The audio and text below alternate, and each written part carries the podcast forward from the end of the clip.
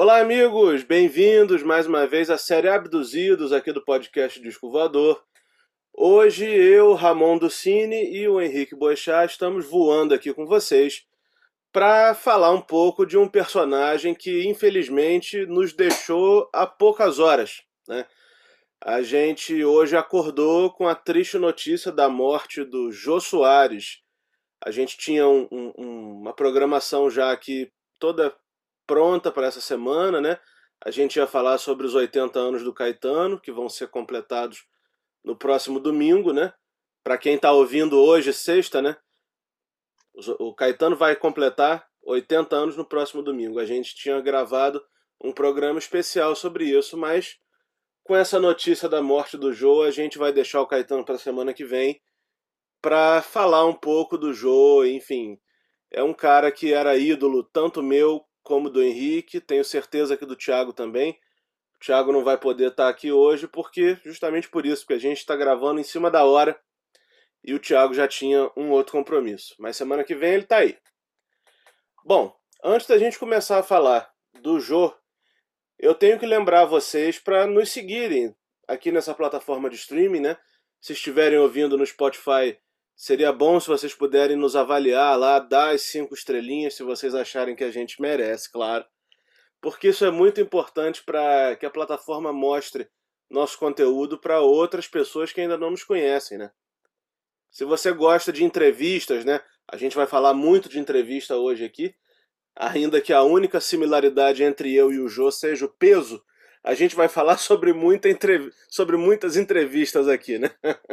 Se você gosta das nossas entrevistas em vídeo, é... segue a gente lá no YouTube, Disco Voador Podcast. Enfim, e no Instagram também, arroba Disco Voador Oficial, tem sempre novidade lá. Eu escrevi hoje de madrugada um texto lá sobre o Jô, né? E a gente vai falar um pouco também sobre isso, vai comentar um pouco também sobre o que eu escrevi. E é isso. Bom, eu é chato, né? Eu acho que desde a morte do, do Van Halen, a gente não faz um, um disco voador aqui especial, assim, meio que plantão, vamos dizer assim. Né? É, são perdas irreparáveis, né? No caso do Van Halen para a música, para o rock, né? Para a guitarra. E no caso do João, uma perda irreparável para o Brasil, né? Brasil que está tão carente aí de cultura e principalmente de cultura inteligente, né? Porque se tem uma coisa que o Jô era, era inteligente pra caralho. Isso é muito, muito, muito nítido nas coisas que ele fazia, né? Tanto nas suas entrevistas, como no, no, nos seus personagens e como nos seus livros, né? O Jô escreveu vários livros e, e, e todos eles com sacadas inteligentíssimas, colocando personagens reais ou até alguns fictícios, né? Junto com personagens que, junto com situações que ele inventava ali com tanta genialidade. Me lembro mesmo do, do, do livro do grande sucesso Xangô de Baker Street, que ele colocou Sherlock Holmes junto com Dom Pedro II. Né? Um encontro impossível, porque Sherlock Holmes não existia. Também tem o livro As Esganadas, que o cara matava matava as mulheres é, sempre com alguma coisa ligada à gula. Genial também, genial, genial. E, bom, é isso. Eu, a gente pode falar muita coisa aqui sobre o jogo, mas eu vou começar passando a bola para o Henrique, porque eu tenho certeza que, assim como eu, ele também não ia para a cama sem o Jô, né? Nunca foi dormir antes de 11h30, justamente para a gente poder assistir o Jô, tanto no SBT como na Globo, mas acho que, Henrique, você chegou a pegar o Jô antes do SBT, na Globo, naqueles programas de humor? Peguei, cara, peguei alguma coisa. Eu era garoto, assim, como ele começou no, no, no SBT como entrevistador em 88, 88 eu tinha 11 anos. Mas antes disso eu lembro do, do Vivo Gordo, que era o programa de, de humorístico dele. Eu me lembro muito das, das, da abertura, que era muito interessante, ele participando de várias cenas aí famosas no mundo, né, da política, dos esportes e tudo mais. Era uma abertura muito, muito clássica. É, lembro do Capitão Gay, que ele fazia, com o Carlos Sueli, que era o Eliezer Mota, que era sensacional. E lembro de outros, outros personagens também. Então, é, é, naquela época a gente tinha, tinha uma grande felicidade de ver dois grandes, dois grandes mestres do humor, né, que eram o Jô e o Chico Anísio na televisão. Então, era a história da televisão sendo escrita ali nessa, nessa, nesse capítulo do humor, né? Então, é, aí ele tomou uma decisão bastante inusitada, que foi é, sair da Globo para ir para o SBT fazer um outro tipo de programa. Eu acho que ele já queria fazer um programa de entrevistas, se eu não me engano. Eu posso estar errado aqui, mas e, e mas não rolou na Globo. Aí acho que ele teve alguma alguma alguma proposta do, do, do, SBT ele acabou indo. Posso estar errado, mas eu sei que ele saiu da Globo e foi para foi para o SBT fazer programa de, de, de entrevistas, começar a carreira dele como entrevistador né, em 88.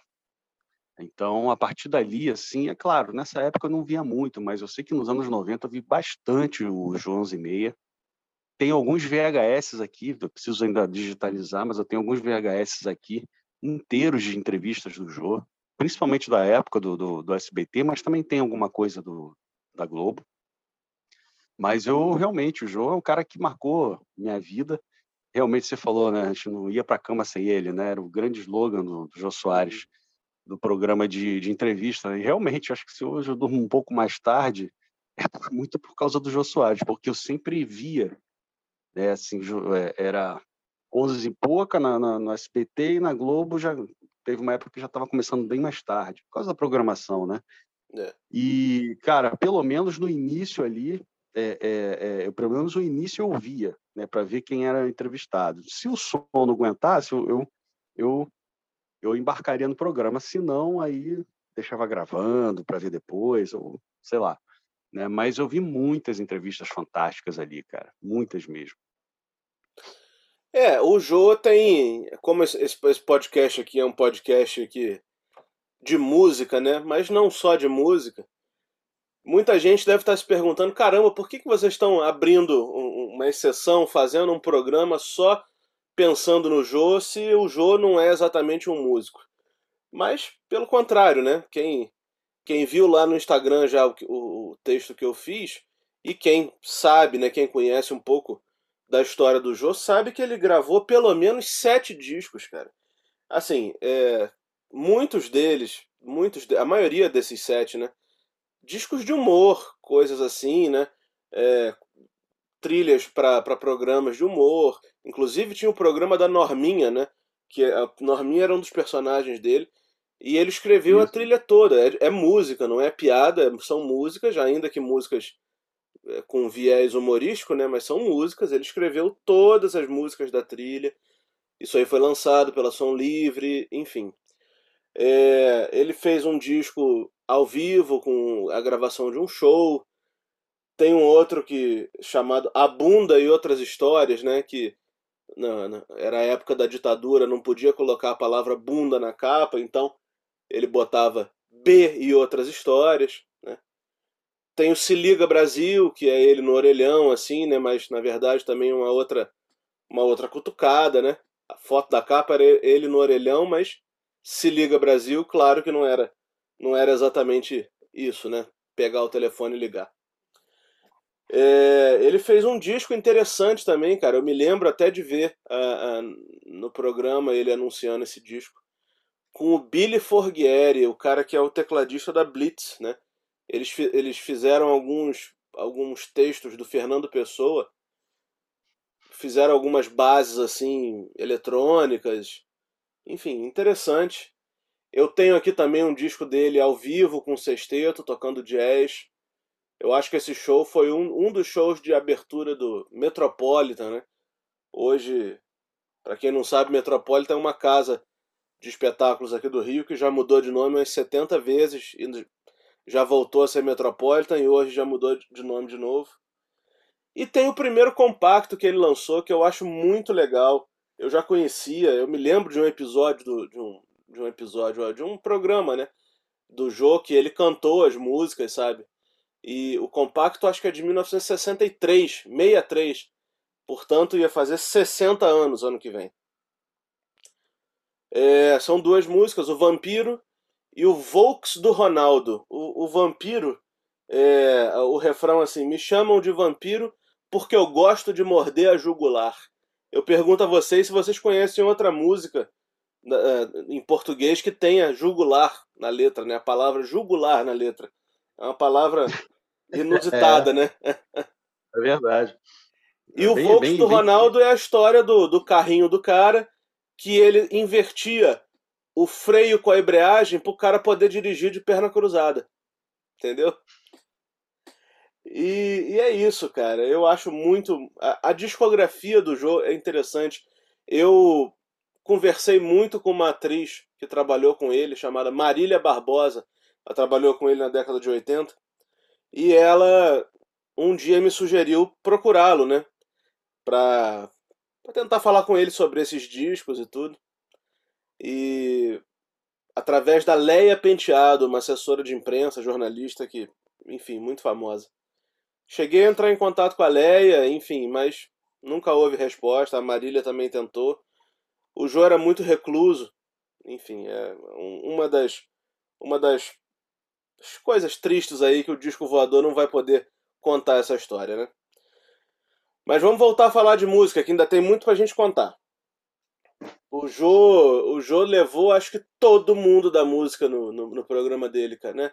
Eu me lembro da primeira vez que o Roberto Carlos foi, em 1995, ainda na Globo, né? Ah, desculpa, ainda no SBT. E o Roberto contratado da Globo, depois ele voltou mais duas vezes é, quando o Jô passou pra Globo. Me lembro do Deep Purple, com o Ian Gillan com chapéu de. chapéu de. tipo um cap, assim, né? Da polícia e aí o Joe pegou aquele cap e botou na cabeça.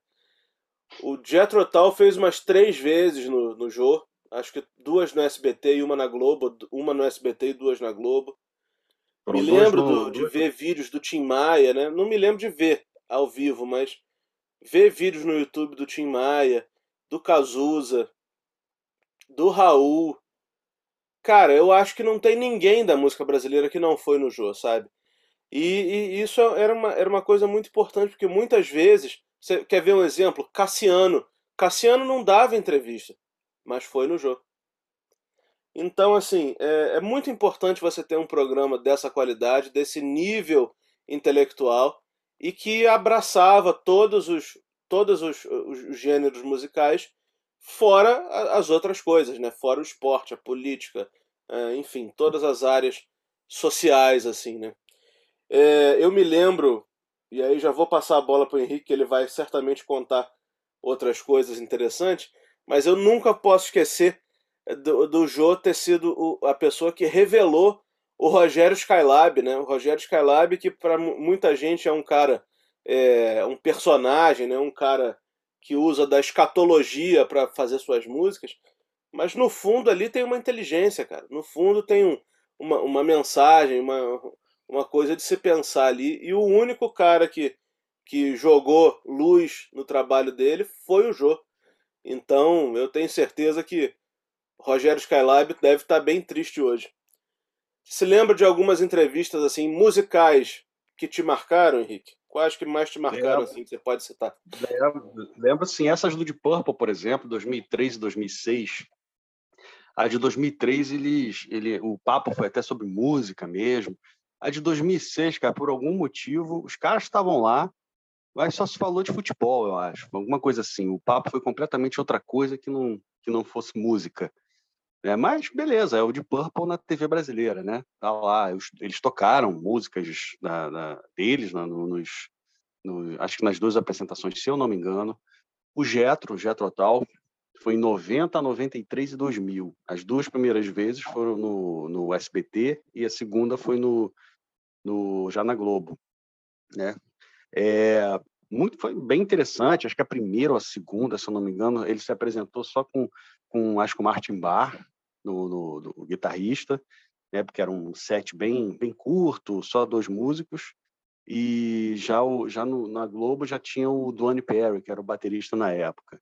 Né? E, mas, e, e, com conversas também, né? Bem, bem interessantes. O Ian Anderson, bem, bem simpático, bem, é, bem humorado e tudo mais.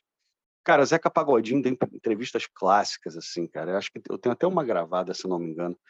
pô, o cara contando umas histórias assim, porque ele é um cara engraçado já, né? Além de grande artista que ele é, ele é um cara muito engraçado. Então ele deu entrevistas clássicas.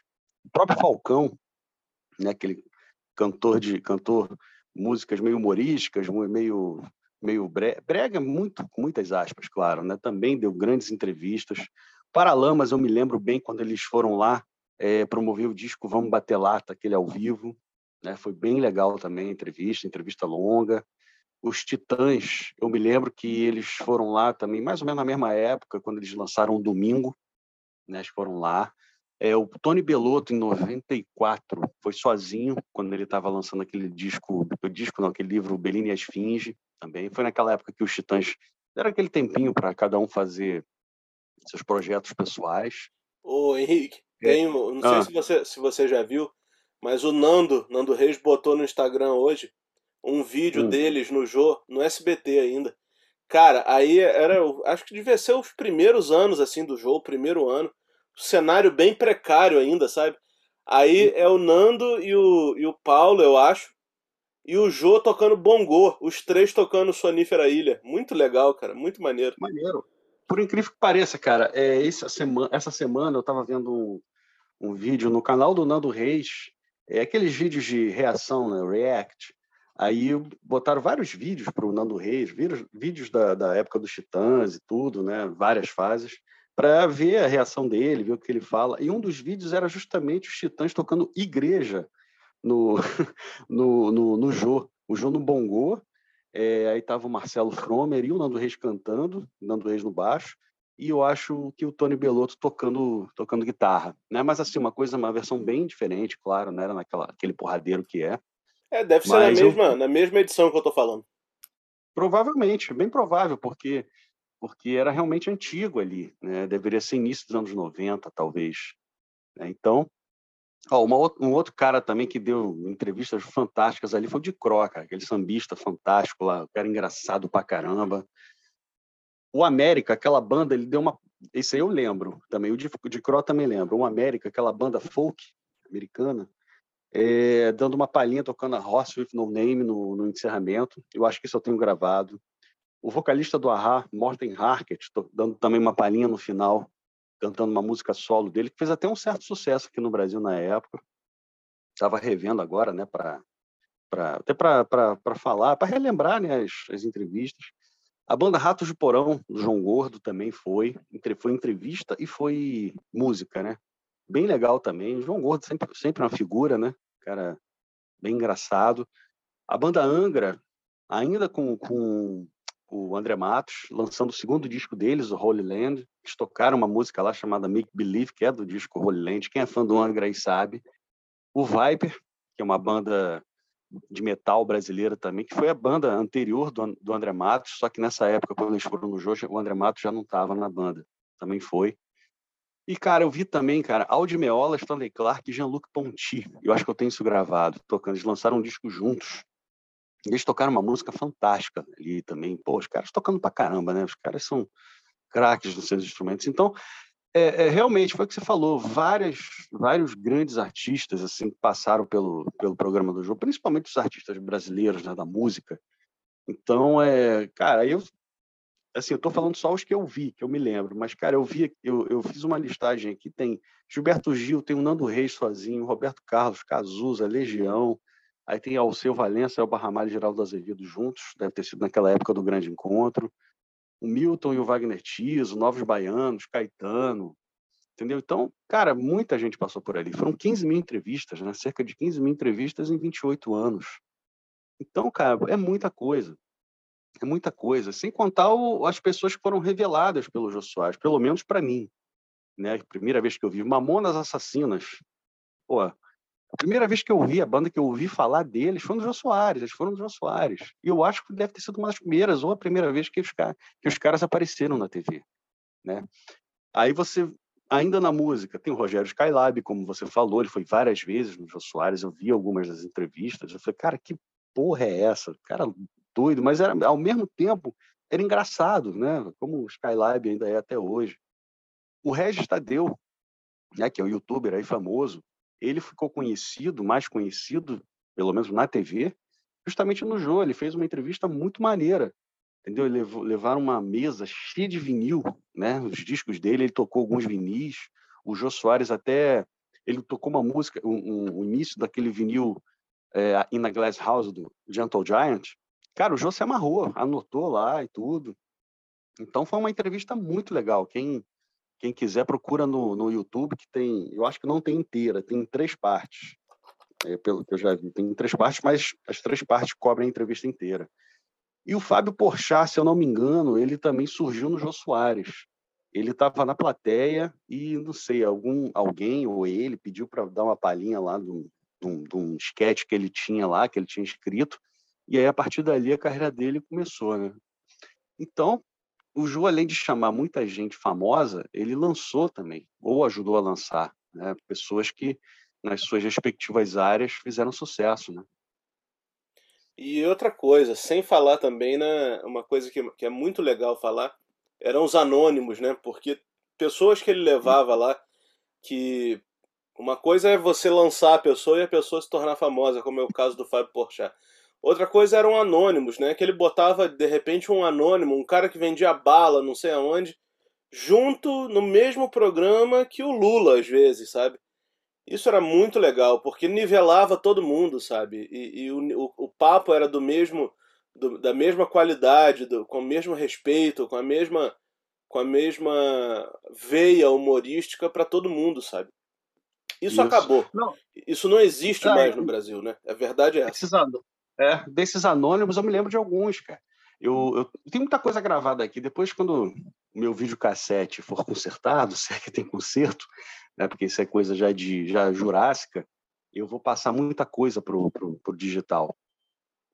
Tem uma entrevista, cara, dos anônimos, já que você está falando. Tinha um tal de seu Germano, um senhor bem idoso, que dizia ter mais de 100 anos, 115 anos, sei lá, alguma coisa assim. Estava lá, lúcido, chegou a tocar até pandeiro, entendeu? Nesse programa também depois foi um outro senhor também que eu acho que era bem idoso. Então são anônimos. Tinha um cara no outro programa que, que, que teve, o cara falava as palavras de trás para frente. Eu me lembro disso.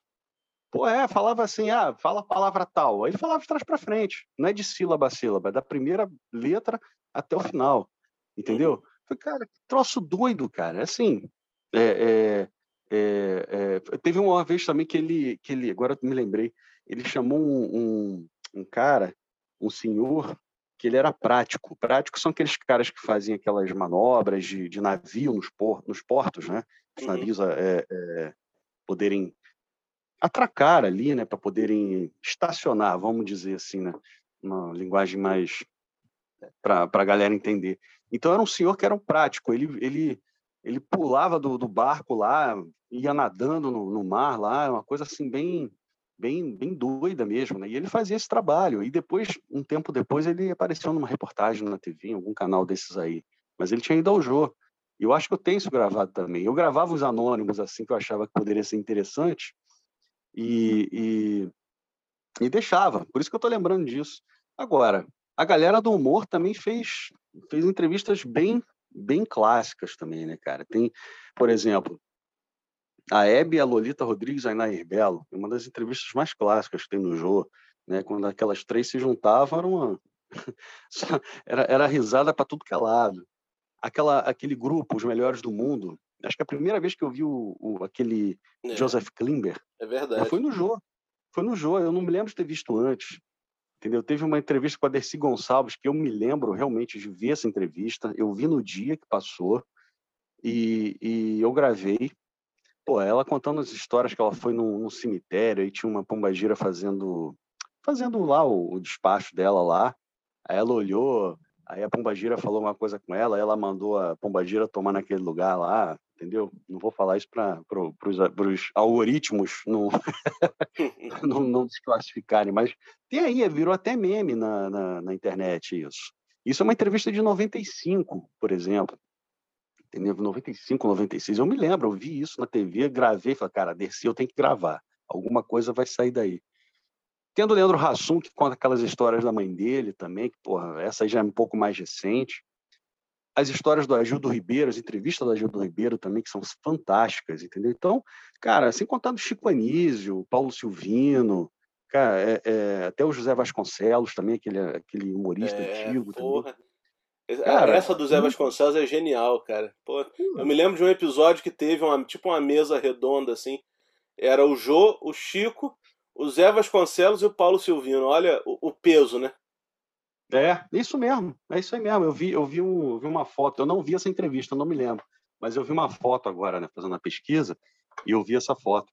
Sem contar outras, cara. Faustão foi, o Ziraldo foi uma cacetada de vezes, acho que todo ano ele estava no Jô Soares. Eu acho que a última grande. entrevista na Globo foi com o Ziraldo. Tinha que ser, né? Tinha que É. ser, porque o cara tava toda, todo, todo ano, cara, assim, era o Ziraldo, o Ziraldo ia lá. Tinha as quartas-feiras, teve uma época que o Jô fazia também as meninas do Jô, com aquelas jornalistas lá, famosas, né, renomadas, Cristina, Cristiana Lobo, Lucy Hipólito, né, Ana Maria Tarran, Cristina Serra, para falar sobre política, sobre conjuntura nacional. Eu me lembro, cara, teve uma que foi muito engraçada também, que foi uma consultora de etiqueta, é, foi de etiqueta, alguma coisa assim, chamada Célia Leão. Ela, isso também foi em 95, por aí, porque eu chegava da faculdade e, porra, eu estudava à noite, então já chegava tarde. Aí comia alguma coisa, tomava um banho e ia deitar para dormir. Aí eu ligava a TV, porra, tava passando o Jô Soares, ia passar, então já deixava o vídeo, o vídeo pronto, porque às vezes ia ter uma, uma entrevista bacana. E essa Célia Leão foi uma entrevista bem legal e foi muito engraçada. Foi muito engraçada. E foi no Dia dos Namorados, eu me lembro disso. Foi no Dia dos Namorados. Então, é, é, é- Cara, ela contando as histórias e o Jô zoando pra caramba, e ela ria, ela não aguentava, não aguentava, assim, às vezes, falar, tanto que ela ria. Foi, um foi uma entre- uma entrevista bem maneira mesmo, bem legal. Sem contar outras, né, cara? Tem, tem cinema. Coppola foi. Patrick Swayze, aquele ator que faleceu, desculpa, faleceu a- a- de câncer um tempo atrás aí. Ele foi, eu me lembro que eu vi essa entrevista. O Jean-Claude Van Damme, aquela que ele foi simular um golpe com a perna, né, de uma luta e o Jô caiu, tem uma situação dessa.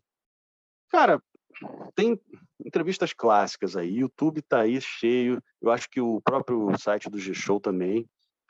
Mas eu acho que poderia, sei lá, não sei se a própria Globo, é, é, ou até a Globo abrir um, um canal no YouTube, sei lá, alguma coisa assim, para botar todas as entrevistas. É claro que existem várias questões jurídicas e tudo, né? mas é, falando como uma pessoa que viu muitas entrevistas, como várias pessoas aí, como boa parte da, da galera da nossa época, cara, seria muito interessante rever, né? Porque isso também faz parte da história brasileira. Quantos políticos não foram? Quantos é, esportistas? Seleção brasileira, Ayrton Senna foi.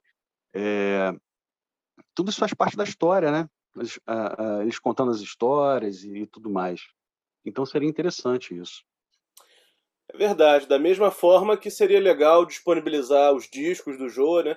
Eu acho que Sim. no digital só tem essa trilha sonora da Norminha, que é muito engraçada, mas enfim, não é só isso que ele fez. É, precisava ser disponibilizado isso com certeza. E o primeiro compacto também, que é muito legal, esse do, do, do Vox do Ronaldo e do, do Vampiro. Isso. Bom, cara, mas se- é isso. É, a gente, você vai falar mais alguma coisa, Henrique, do Jô? eu ia falar só uma, aquelas brincadeiras que ele fazia no início do programa, né? aquelas piadas também. É, Teve uma época que ele, que ele fazia, não sei se tu lembra, Ramon, falava dos animais exóticos que estavam sendo descobertos pelos lembro. cientistas. lembro. Não, nada. Cara, eu morria de rir com aquilo. Era, era, era, cara, aquele tipo de humor que sem apelação, sem nada, sem. E, e- e, cara, extremamente engraçado. Pô, aquelas risadas do Pira. Pô, aquilo ali, aquilo ali tirava qualquer um do sério, entendeu? Porra, é, é muito engraçado. O assessor de assuntos aleatórios, que era o Derico também, falando, Derico. falando aquelas coisas lá que tinham nada a ver. Entendeu? Então, o Alex também, que era todo atrapalhado às vezes, né? o garçom chileno do, do Jô. É. Então é isso, cara. Tudo isso é, é- é- marca a vida da, da gente, né? É- é- tudo bem, tem o programa do Bial, que é bem legal também. Eu acho o Bial um, um ótimo entrevistador. Mas o Jô fez história, né, cara? Então, É. Eu acho que o Bial tem que comer muito coisa. arroz com feijão ainda pra chegar perto do Jô. Né? Eu acho que falta muita coisa pro Bial, apesar de gostar dele, claro, respeitá-lo, mas é, eu acho que o Jô é, por hora, é insuperável. E faz muita falta esse tipo de humor, faz muita falta esse tipo de inteligência, faz muita falta tudo isso. É uma pena que é uma pena que a gente não, não perceba o quanto isso o quanto isso faz falta. Enquanto a gente está ah, gravando aqui, só para a gente encerrar também, é, eu estava passando aqui no, no, no, telefone e aí alguém postou o, a logo de um show dele, acho que um dos primeiros shows so, solo que ele fez ainda na década de 70. É uma caricatura do Ziraldo, né? Ele bem gordo, né? Com uma lata de tinta na mão. Lembre-se, anos 70. Uma lata de tinta na mão, pichando a parede assim, pintando na parede assim. Vivo o gordo e abaixo, abaixo o regime. Cara, muito bom. Muito bom isso, né? Na época da, onde, onde o Brasil vivia um regime militar, ele gordo, vivo gordo e abaixo o regime. Espetacular isso. Eu vou até botar isso no Instagram, porque é muito bom. Pô, manda para mim. manda para mim que eu, vou, que eu vou botar também, cara. E outra, é, você falando isso me fez lembrar também que uma grande, um, eu acho que foi um serviço que ele que ele prestou, porque ele era gordo, claro, ele tinha um bem corpulento e ele não tinha é, é, vergonha disso, né? É, ele fala, nome dos programas, Vivo Gordo, é, é, Veja o Gordo, que foi um outro programa que ele teve, também humorístico, logo depois do Vivo Gordo, entendeu? Porque era uma marca registrada dele. Teve uma época que ele ficou magro, né? É.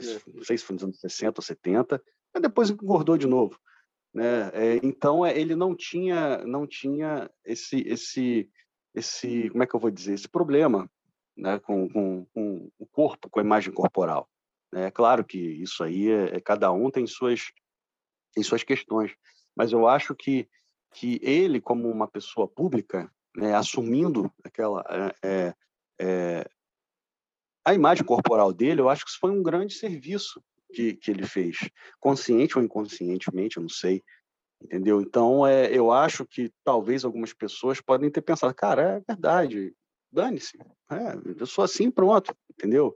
Eu acho que isso foi, foi pode ter ajudado muita gente. É verdade. Bom, então é isso. A gente está encerrando aqui esse episódio da série Abduzidos. Fica a nossa homenagem ao Jô. Né? É, mesmo se esse, se esse podcast não existisse, mesmo se não tivesse as entrevistas aqui, mesmo se não tivesse nada a ver com, com o que a gente faz, é, o Jô certamente foi uma, uma figura importante na nossa vida, né? na nossa vida de espectador, na nossa vida de, de entusiasta da cultura e não poderíamos deixar, deixar de falar sobre o Jô e posso mandar para ele um beijo do gordo onde quer que ele esteja, porque, enfim, é, certamente vai fazer falta, vai fazer falta mesmo. E pedir para vocês nos acompanharem mais uma vez aqui nessa plataforma de streaming, no YouTube e no Instagram, enfim. Conto com vocês e semana que vem a gente está de volta com Caetano Veloso completando 80 anos. E na outra, atrasamos um pouco de novo, mas na outra, 45 anos sem Elvis Presley. Obrigado, gente. Até semana que vem aí. Valeu, Henrique. Valeu, um abraço.